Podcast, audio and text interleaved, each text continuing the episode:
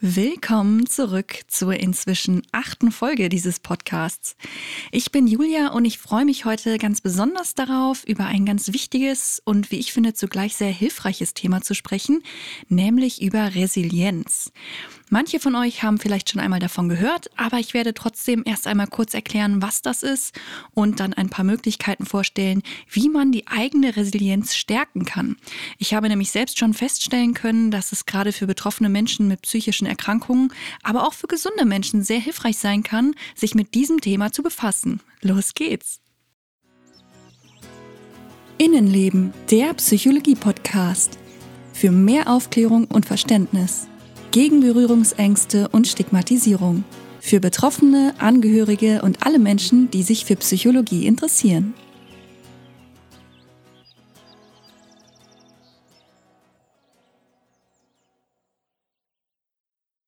Als Resilienz wird die seelische oder psychische Widerstandskraft der Menschen bezeichnet.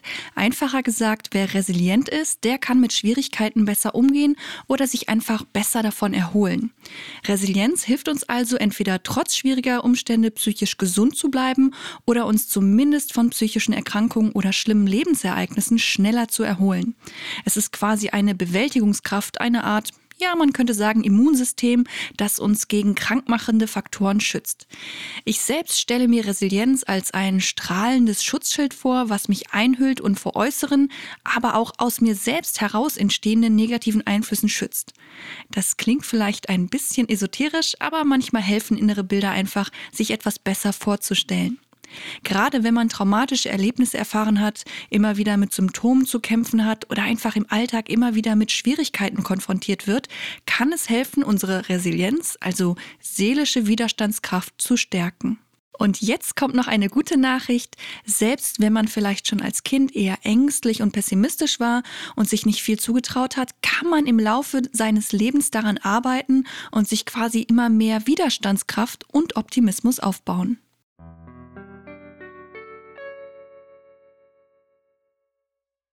Es gibt mehrere Ansätze und Übungen, die helfen können, unsere Resilienz aufzubauen und zu stärken.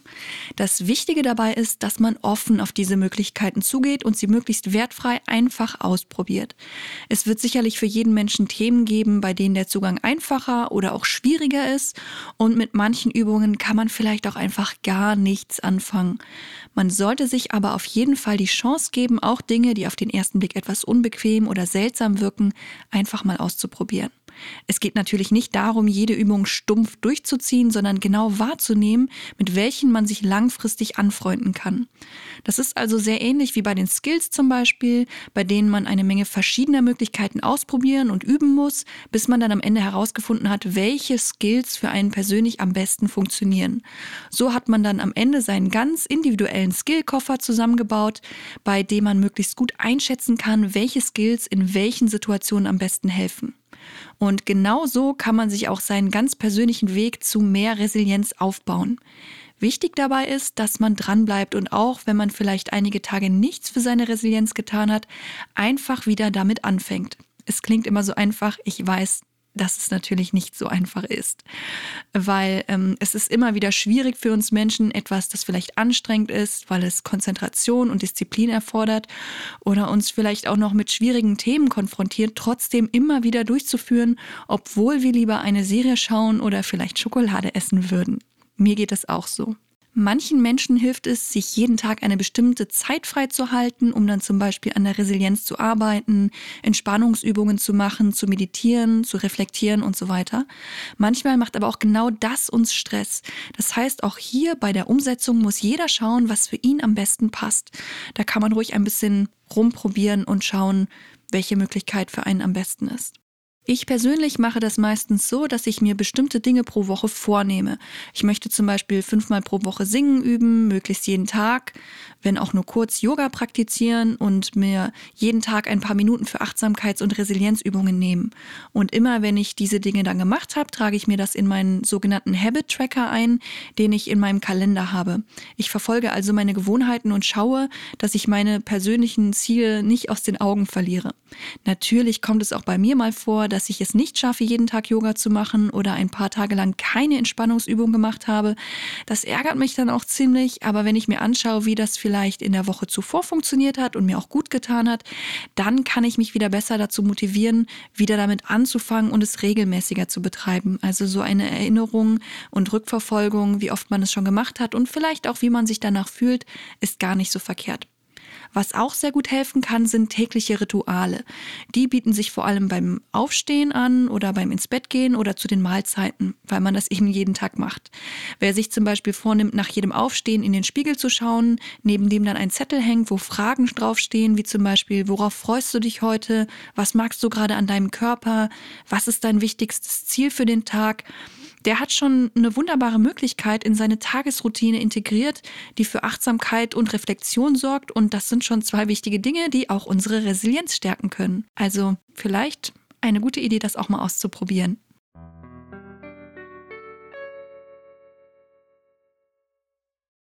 Resilienz zu üben bedeutet ganz gezielt Techniken zu entwickeln, um Schwierigkeiten positiv gegenüberzutreten und alles daran zu setzen, ein gutes Ende oder zumindest eine hilfreiche Lösung herbeizuführen. Um das zu erreichen, ist es natürlich wichtig zu wissen, was Resilienz ist und wie wir sie aufbauen können. Aber am Ende müssen wir das natürlich auch ganz praktisch üben. Zu sehen, wie ein Handstand aussieht und funktioniert, reicht eben nicht, um selber dann auch einen zu machen. Deshalb möchte ich euch nicht nur theoretisch erklären, was ihr für Fähigkeiten verbessern sollt, sondern auch, was für Übungen ihr dafür machen könnt. Die verschiedenen Themen, an denen man arbeiten kann, überschneiden sich hier und da ein bisschen und auch in der Fachliteratur werden sie hier und da etwas unterschiedlich formuliert. Ich möchte sie an dieser Stelle erst einmal alle zusammen aufzählen, so wie ich sie für mich für sinnvoll halte. Es ist aber sicherlich so, dass manche Menschen mit dem ein oder anderen Thema mehr oder weniger anfangen können oder ja, manche Dinge etwas wichtiger oder weniger wichtiger finden. Ähm, ich denke, ich kann aber einen ersten Überblick schaffen mit dem, wie ich es zusammenstelle. Das erste Thema ist Akzeptanz und Loslassen. Das bedeutet, dass wir lernen müssen, die Dinge erst einmal so anzunehmen, wie sie sind und uns von alten Verhaltensweisen und Gedanken lösen müssen, die uns nicht weiterbringen oder sogar in unserer Entwicklung behindern. Das nächste große Thema, dem wir uns auf dem Weg zu mehr Resilienz widmen müssen, ist der Optimismus. Ich denke, dazu muss ich nicht allzu viel sagen. Wir wissen, glaube ich, alle, dass das Leben mit einer positiven Einstellung einfach leichter ist. Als nächstes müssen wir uns aber auch mit unserer Eigenverantwortung auseinandersetzen. Auch wenn wir für manche Dinge, die auf uns einprasseln, nichts können, weil wir sie nicht selber ja, herbeigeführt haben, müssen wir dennoch die Verantwortung für uns selbst und unser Leben übernehmen. Das ist gar nicht so einfach, vor allem dann, wenn uns bisher im Leben andere Menschen sehr stark, vielleicht sogar zu stark unterstützt haben, sodass wir oft gar nicht die Verantwortung für uns selbst übernehmen konnten. Jetzt sollten wir es aber tun, weil wir sind erwachsen. Ein weiteres sehr wichtiges Thema ist die Lösungsorientierung und die Neuorientierung, die ich einfach mal zusammen in einen Themenblock reingepackt habe, weil ich finde, dass beides sehr eng miteinander verknüpft ist. Gerade wenn wir schwierig, mit Schwierigkeiten konfrontiert sind, müssen wir nach Lösungen suchen und uns dabei manchmal auch komplett neu in unserem Leben orientieren. Was uns außerdem sehr helfen kann, resilient durchs Leben zu gehen, ist eine gute soziale Vernetzung. Und damit meine ich natürlich nicht, dass das nur über Social Media sein soll. Wir Menschen sind soziale Wesen und wir brauchen gerade in Krisensituationen die Unterstützung von anderen Menschen. Gerade wenn man sich aber in einer Depression oder Sozialphobie äh, befindet und eher zurückzieht, ist es sehr wichtig, an diesem Thema zu arbeiten und sein Netzwerk Stück für Stück aufzubauen. Zu guter Letzt gibt es sehr vielen Menschen Kraft und Halt, wenn man an etwas im Leben glaubt, an einen tieferen Sinn, eine tiefer liegende Ordnung oder ja, was auch immer. Das muss jetzt keine Religion sein, kann, muss aber nicht oder irgendwelche esoterischen Ansichten, wie man das so schön sagt. Jeder darf sich an dieser Stelle natürlich das aussuchen, was zu ihm passt. Ich muss zugeben, ich finde das Thema sehr, sehr schwierig und konnte mich bisher nicht so sehr damit anfreunden. Aber langsam merke ich Stück für Stück, dass es wirklich Sinn macht, sich auch über dieses Thema so, ja, seine eigenen Gedanken zu machen. Außerdem habe ich auch schon oft erlebt, dass es anderen Menschen sehr helfen kann, wenn sie an etwas glauben. Ich habe mir jahrelang immer gewünscht, endlich an irgendetwas glauben zu können, weil ich eben auch gesehen habe, dass das sehr vielen Menschen sehr viel Kraft und Halt gibt. Und inzwischen bildet sich hier und da so ein bisschen ein, ein Glaube an verschiedene Dinge. So, jetzt habe ich euch erst einmal einen groben Überblick über die verschiedenen Themen gegeben und wir können loslegen und uns genauer anschauen, was wir damit anfangen und wie wir im Rahmen dieser Themenblöcke Stück für Stück mehr Resilienz aufbauen können.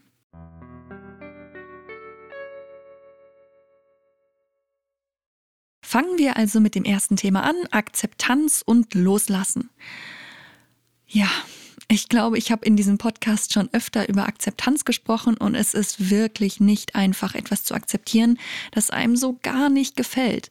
Ob es jetzt der eigene Körper ist, ähm, da haben ja viele von uns Schwierigkeiten mit und auch schon sehr lange, oder die Gesundheit, man hadert eben damit, dass man krank ist oder ja, irgendwelche Umstände, die man dringend ändern möchte, auf die man aber keinen Einfluss hat. Es ist wirklich schwierig, vor allem weil wir einfach häufig auch Angst vor Veränderungen haben und die Kontrolle nicht abgeben wollen. Inzwischen sehe ich es aber immer mehr als Herausforderung, Dinge zu akzeptieren, die ich nicht ändern kann. Damit verbunden ist auch das Loslassen, denn um etwas akzeptieren zu können, muss ich mich von meinen eigenen Vorstellungen lösen. Aber wie kann man das jetzt genau lernen? Erst einmal ist es hilfreich, sich anzuschauen, was das Thema Loslassen und Akzeptieren für einen selbst bedeutet. An welchen Stellen in unserem Leben halten wir fest, vielleicht sogar an destruktiven Verhaltensweisen, obwohl wir eigentlich schon wissen, dass das nicht so hilfreich ist. Wo blockieren wir uns selbst dadurch? Welche Eigenschaften an uns mögen wir nicht? Gibt es etwas, ja, mit dem wir nie zufrieden sind? Warum wollen wir manches nicht akzeptieren? Was steckt eigentlich dahinter? Was würde sich ändern, wenn wir uns von unseren Idealvorstellungen verabschieden und mehr Dinge einfach akzeptieren würden?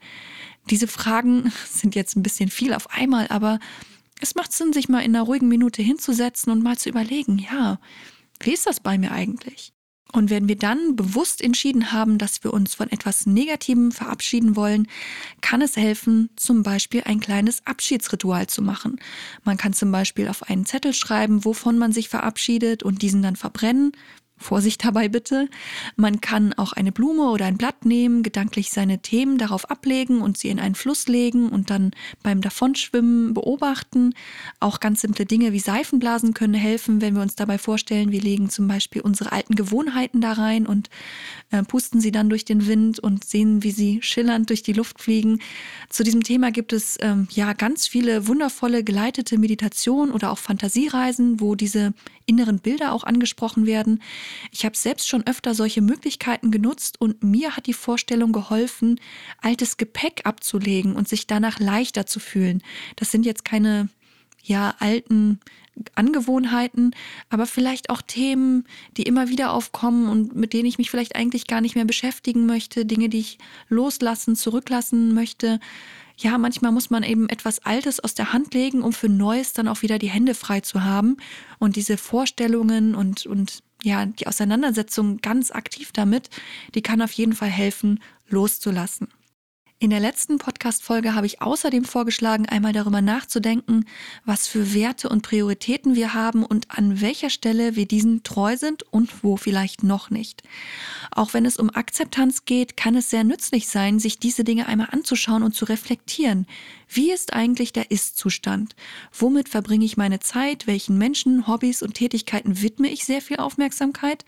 Und wo vielleicht weniger? Und welches ist für mich das richtige Maß, wenn ich diese Tatsachen mit meinen Werten abgleiche? Also sich die Realität vor Augen zu führen und einfach mal zu analysieren, wie ist der Ist-Zustand und wie ist es vielleicht auch dazu gekommen. Das schafft ein Verständnis für die Situation und lenkt unseren Fokus weg von Emotionen hin zu den Tatsachen. Im Gegensatz dazu gibt es aber natürlich auch Übungen, bei denen gerade unsere Gefühle eine große Rolle spielen, zum Beispiel wenn es um Mitgefühl mit uns selbst und mit anderen geht. Wenn wir uns selbst mit Mitgefühl begegnen, ist es oft leichter, Dinge zu akzeptieren. Üben können wir einen mitfühlenden Umgang mit uns selbst zum Beispiel, wenn wir ja einen Brief an uns selber schreiben und zwar so, als wären wir unsere beste Freundin oder unser bester Freund oder vielleicht auch ein Familienmitglied, was sehr wohlwollend mit uns ist. Was würden wir denen denn raten oder was würden wir denen schreiben, wenn sie in unserer Situation wäre? Wenn man da einmal so die Perspektive wechselt, dann kann man manchmal viel ja, freundlicher und liebevoller mit sich umgehen und mit sich sprechen und sich eben auch ansprechen. Außerdem kann man sich im Alltag liebevolle Rituale schaffen, bei denen man sich selbst etwas Gutes tut. Und um das nicht zu vergessen, kann man zum Beispiel ein Armband, ein Tattoo oder irgendwas anderes nehmen, was einen eben daran erinnert, ja, liebevoll mit sich selbst umzugehen und auch mit der Situation, in der wir uns befinden. Genauso können natürlich auch Notizzettel, Karten oder Plakate helfen, auf die wir passende Affirmationen schreiben, die wir selbst hilfreich finden. Affirmationen sind positive Sätze, die wir uns selbst immer wieder sagen, bis wir sie quasi in unser Leben, also in unser Denken, Fühlen und Handeln aufgenommen haben. Eine Affirmation zum Thema Akzeptanz und Loslassen könnte also zum Beispiel sein, ich lasse los, was mich belastet. Oder alles verändert sich und das ist in Ordnung. Oder ich bin wertvoll. Was ich im Zusammenhang mit Affirmationen immer wieder ja, wichtig finde zu erwähnen, es gibt Menschen, für die funktioniert das sehr gut und die können das sehr gut annehmen und es, ja, man hat positive Ergebnisse dann am Ende. Es gibt aber auch Menschen, bei denen ist es schwieriger oder die haben das Gefühl, die reden sich etwas ein, ja, woran sie gar nicht glauben können. Das geht so weit, dass man ja schon, schon wirklich schwierige Dinge quasi äh, wegreden will. Und das ist nicht das, was Affirmationen wollen. Es geht nicht darum, Dinge zu beschönigen oder wegzureden, sondern eine andere Perspektive zu bekommen. Deswegen ähm, seid da auf jeden Fall achtsam mit euch, welche Sätze ihr annehmen könnt und welche für euch stimmig sind, auch wenn man erstmal kleiner anfangen muss und ja, man muss nicht sofort alles davon 100% glauben. Man muss sich schon selber ein bisschen überzeugen und das öfter üben. Aber es geht eben nicht darum, irgendwelche vielleicht auch schlimmen Dinge, die passiert sind, irgendwie schlecht zu reden oder klein zu reden. Das ist nicht das, was Affirmationen wollen. Zum Thema Mitgefühl möchte ich auch noch sagen, dass es wirklich schwer sein kann, das zu lernen. Aber ich weiß immerhin, dass es möglich ist, von einem totalen Selbsthasszustand immer mehr in Richtung Mitgefühl zu gehen. Das ist sicherlich bei manchen Leuten ein langer Weg und am Anfang sträubt man sich dagegen, auch gegen positive Affirmationen. Deswegen, ähm, ja, fangt mit dem an, was für euch klappt, was nicht komplett bescheuert ist und was ihr gar nicht fühlen könnt, sondern mit dem, wo ihr euch vielleicht ein bisschen mit anfreunden könnt. Ich habe zum Beispiel damit angefangen, mir zu sagen, ich bin okay oder ich bin, wie ich bin. Und nach und nach konnte ich diesen Satz immer positiver verändern und sage inzwischen manchmal schon fast überzeugt, ich bin wertvoll. Es ist schön, dass ich da bin. Und ja, tatsächlich bin ich selbst überrascht, wie sehr ich immer mehr auch solche Aussagen annehmen kann. Mein Mitgefühl ist vielleicht ja irgendwie aufgewacht und wird immer mehr, auch wenn es manchmal noch schläft. Aber wir reden ja hier auch gerade von Akzeptanz und ich denke, ein kleiner Mittagsschlaf hier und da ist okay. Wenn bei euch das Interesse besteht, kann ich auch gerne einmal in einer kompletten Podcast-Folge mehr über das Thema Selbstakzeptanz sprechen, denn für mich war und ist das ein ziemlich wichtiges Thema, wie sich herausgestellt hat. Und es hat bei mir auch echt für einen Durchbruch äh, gesorgt. Und ja, also wow, hätte ich selber niemals gedacht. Aber genug gequatscht, weiter zum nächsten Themenblock.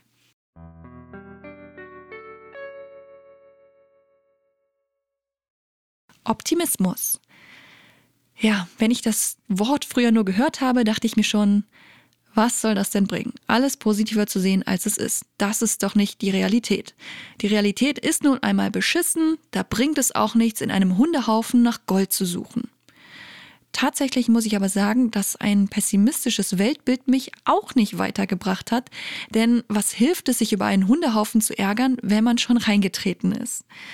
Tatsächlich habe ich im Laufe der Jahre gemerkt, dass Optimismus wirklich helfen kann. Ich habe zum Beispiel früher ja einfach nichts Positives von anderen Menschen erwartet. Ich habe immer damit gerechnet, angepöbelt, beschimpft oder auch ja auf irgendeine Art und Weise negativ behandelt zu werden. Dementsprechend war dann auch mein Verhalten. Ich habe mich von anderen Menschen ferngehalten, wirkte nach außen hin sehr abweisend und war wahrscheinlich auch nicht besonders freundlich. Und wenn dann jemand nicht freundlich zu mir war, hatte ich immer wieder den Beweis, die ja altbekannte selbsterfüllende Prophezeiung, Menschen sind einfach blöd und ich will nichts mit denen zu tun haben.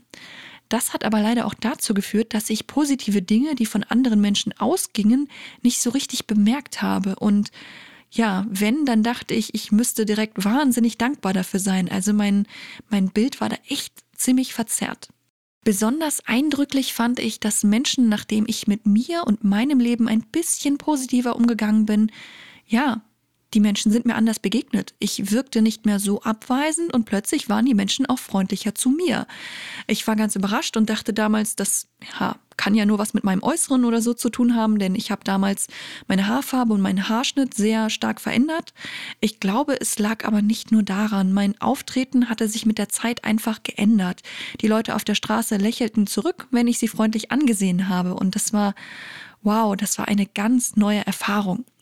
Genau zu diesem Thema kann man auch ein kleines Experiment machen, das aber ehrlich gesagt zu Corona-Zeiten nicht ganz so gut funktioniert. Aber ich hoffe, dass wir nicht unser Leben lang mit Nase-Mundschutz rumlaufen müssen und irgendwann auch ja solche kleinen Experimente wieder möglich sind. Ähm, ja, setzt euch einmal auf eine Bank, wenn ihr schlechte Laune habt und versucht dabei andere Menschen zu beobachten. Wie viele begrüßen euch, wie viele gucken euch freundlich an oder lächeln sogar. Das ist meistens nicht so häufig. Dasselbe könnt ihr dann auch einmal an einem Tag machen, an dem es euch gut geht und ihr selbst den anderen Menschen mit einem Lächeln begegnet. Wie viel erwidern dann das Lächeln? Kommt es vielleicht sogar zu einem netten Gespräch? Ich habe das tatsächlich öfter mal ausprobiert und geübt, auch bei Spaziergängen. Und es war echt erstaunlich. Ähm, wie die Reaktion der anderen Menschen ist. Und da kann man jetzt wieder sagen, dass an alten Sprichwörtern doch noch was dran ist, wie man in den Wald hineinruft. Ja, also ich habe festgestellt, dass es wirklich sehr viel ausmacht, wie wir anderen Menschen begegnen. Aber zurück zum Thema, wie können wir es schaffen, optimistischer durchs Leben zu gehen?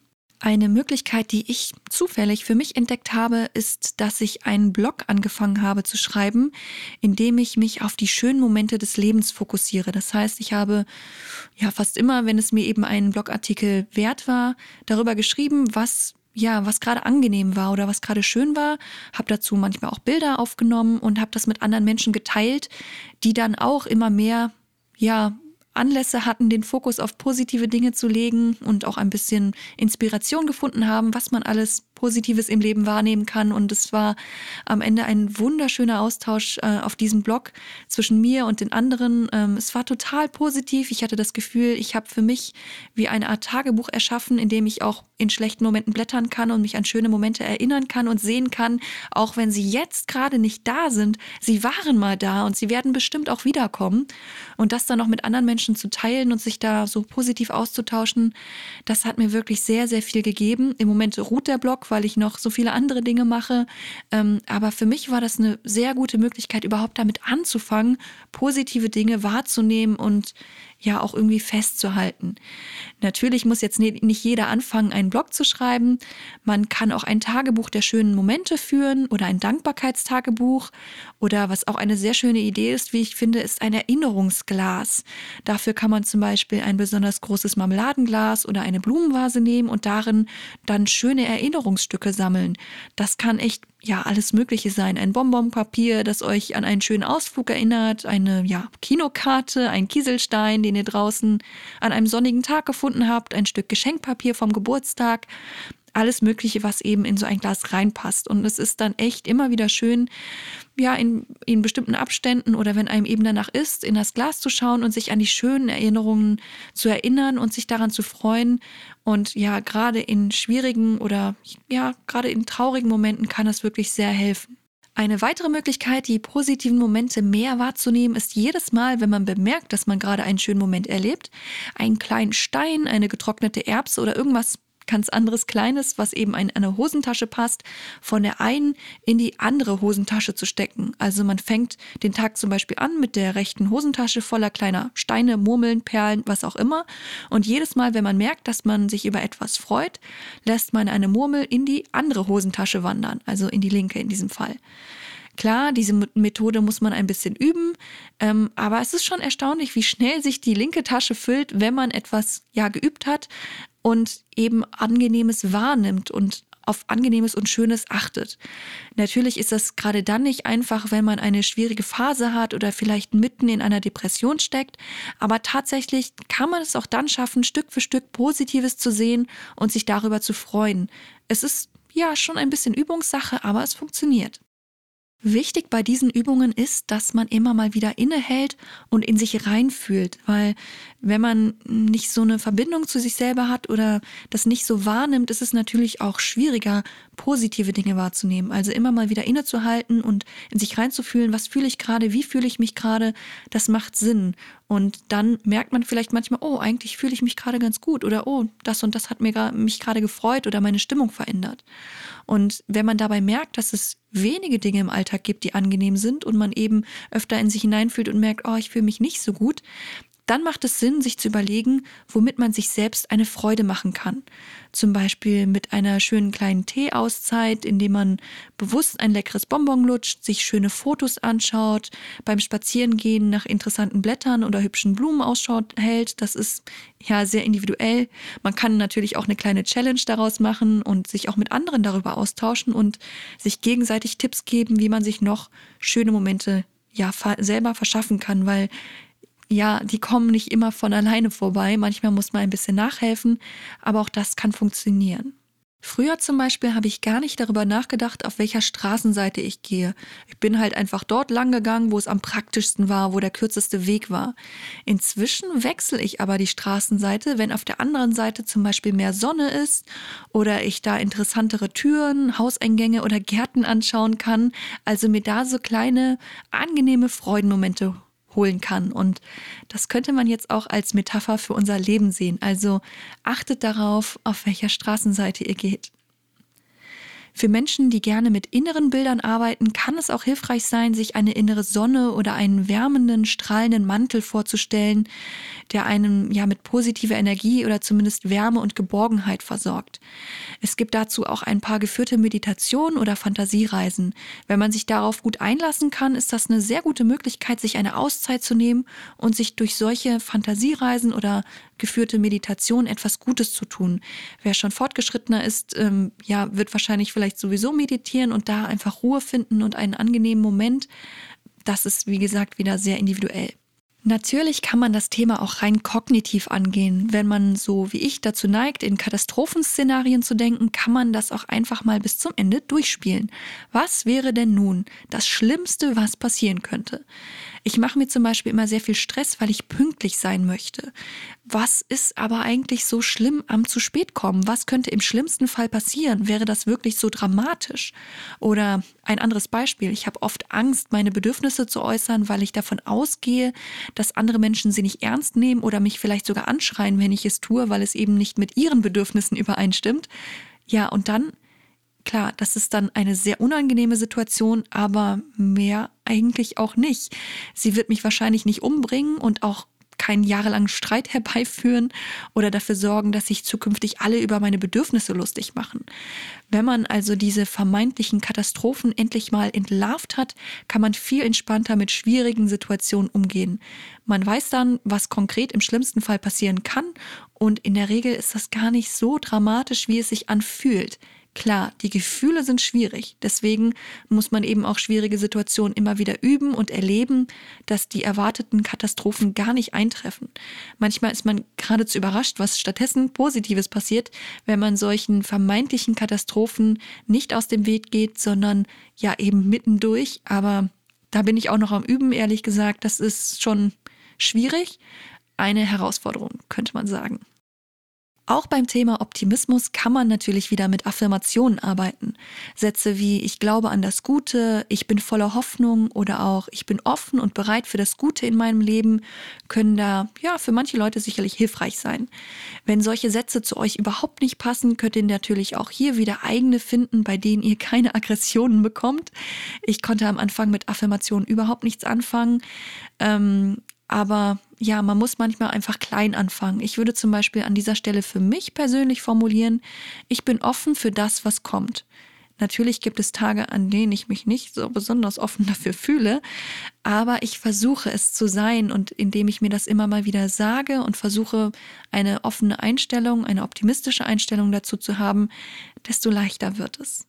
An manchen Tagen mehr, an anderen weniger.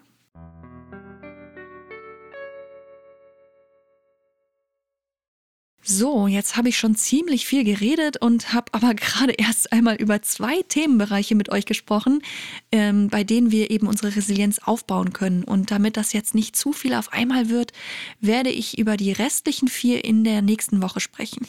So habt ihr vielleicht auch ein bisschen Zeit, die eine oder andere Übung einfach mal auszuprobieren und das ein bisschen wirken zu lassen.